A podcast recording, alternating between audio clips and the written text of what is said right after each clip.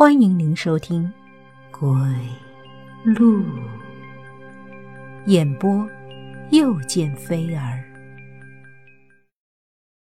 杨烟壮着胆子推开门走了进去。除了那些校服和香炉，这间阴生馆里真的没有其他特别东西。就在杨烟准备离开的时候，一只冰冷的手。从他身后迅速伸过来，捂住了他的嘴。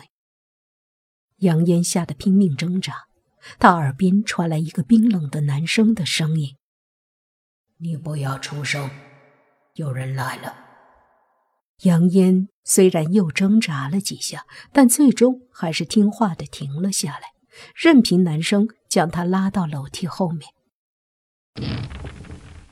门很快被人推开了。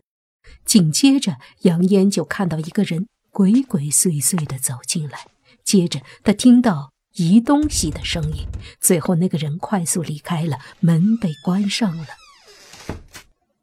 冰冷的手终于松开，杨烟大口的吸了一口气，然后猛地回头看向身后，身后没人。杨烟不相信的又拿起手机照了照，还是没人。那个男生去哪儿了？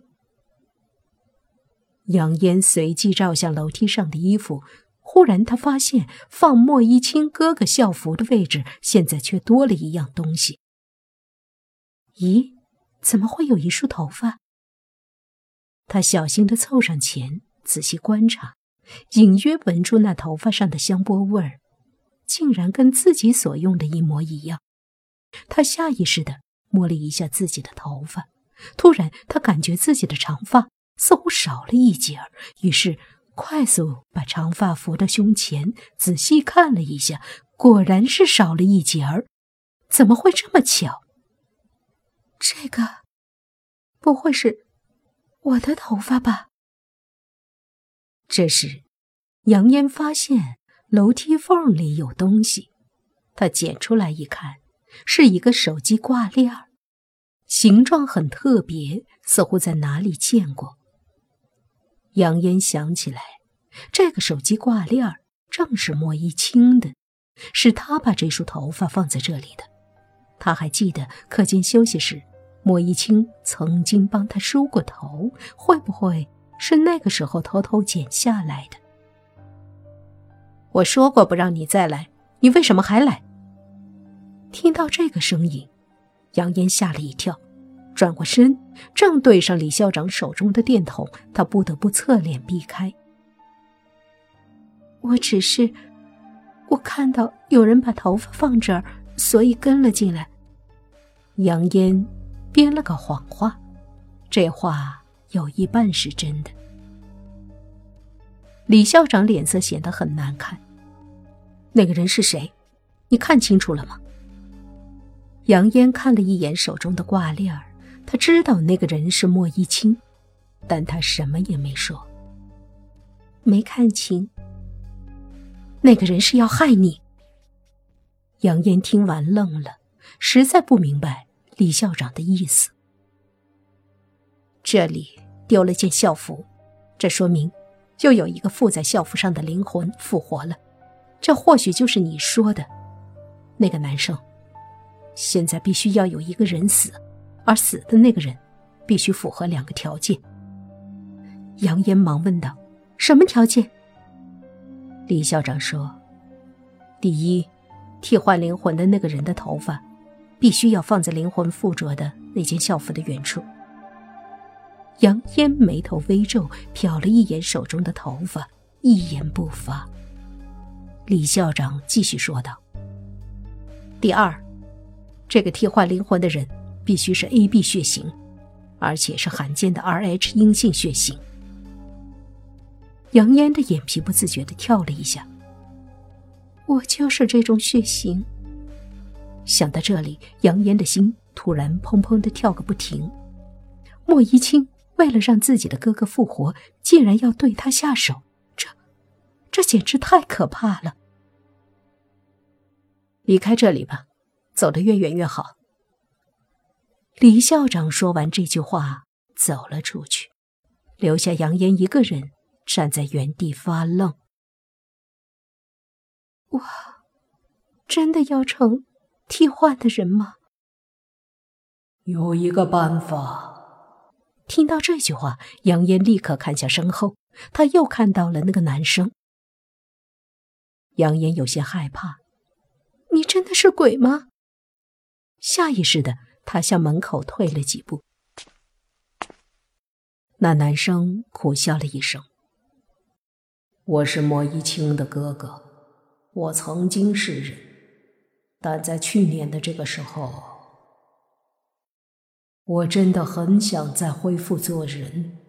趁我没反悔前，你听好了，你必须在二十四小时内找到一个跟你一样血型的人，然后杀了他，你就可以活下去。杨烟张了张嘴，害怕地说。我不想杀人。你不杀人，就是你死。男生的声音回荡在整个音声馆，而他的人却鬼魅般的消失了。杨烟走出了阴声馆，就在他身影消失的时候，李校长从房子后面走了出来，脸上露出一丝轻蔑的笑。明天，他就会成为第十八位精神病，他一定会去杀莫一清。妈，您为了我办了这所学校，编了这个阴生馆的传说。男生说了几句，立刻咳嗽了几声。孩子，你别再多说话了，你的身体变成这样，都是因为妈不好。妈生你的时候吃错了药，害你一出生就得了这种绝症，要靠换这种特殊的血才能活下去。所以无论如何，妈都会想办法救你。妈，每年都有学生被我们吓得发疯，然后又去杀了另一个我们需要血型的学生，我们再把那个死者伪造成被吸了血的样子。这样做，我已经累了，不如。就让我走吧，妈不会放手的。医生可以宣判你的死刑，但妈不会，妈一定会不惜任何代价救你。妈，男生感动的看着自己的母亲。不远处的树上，杨烟和莫一清并排坐着，用望远镜看着他们母子。杨艳，谢谢你帮我演这场戏。不用谢，你哥哥去年死的太冤枉了。我们现在终于找到了真相，可以帮到你，我很开心。谁让我们是发小？接下来，你准备怎么对付他们这对阴毒的母子？我们已经将他们的话录下来了，不如去报警。莫一清看向远处，不。我哥死的那么惨，我不会轻易放过他们的。杨烟问道：“你有什么打算？”莫一清说道：“这个阴生馆的传说，应该有人来结束它。不如，就让制造这个传说的两个人，自己来亲自结束。”两个女孩对视后，脸上。浮现出诡异的笑容。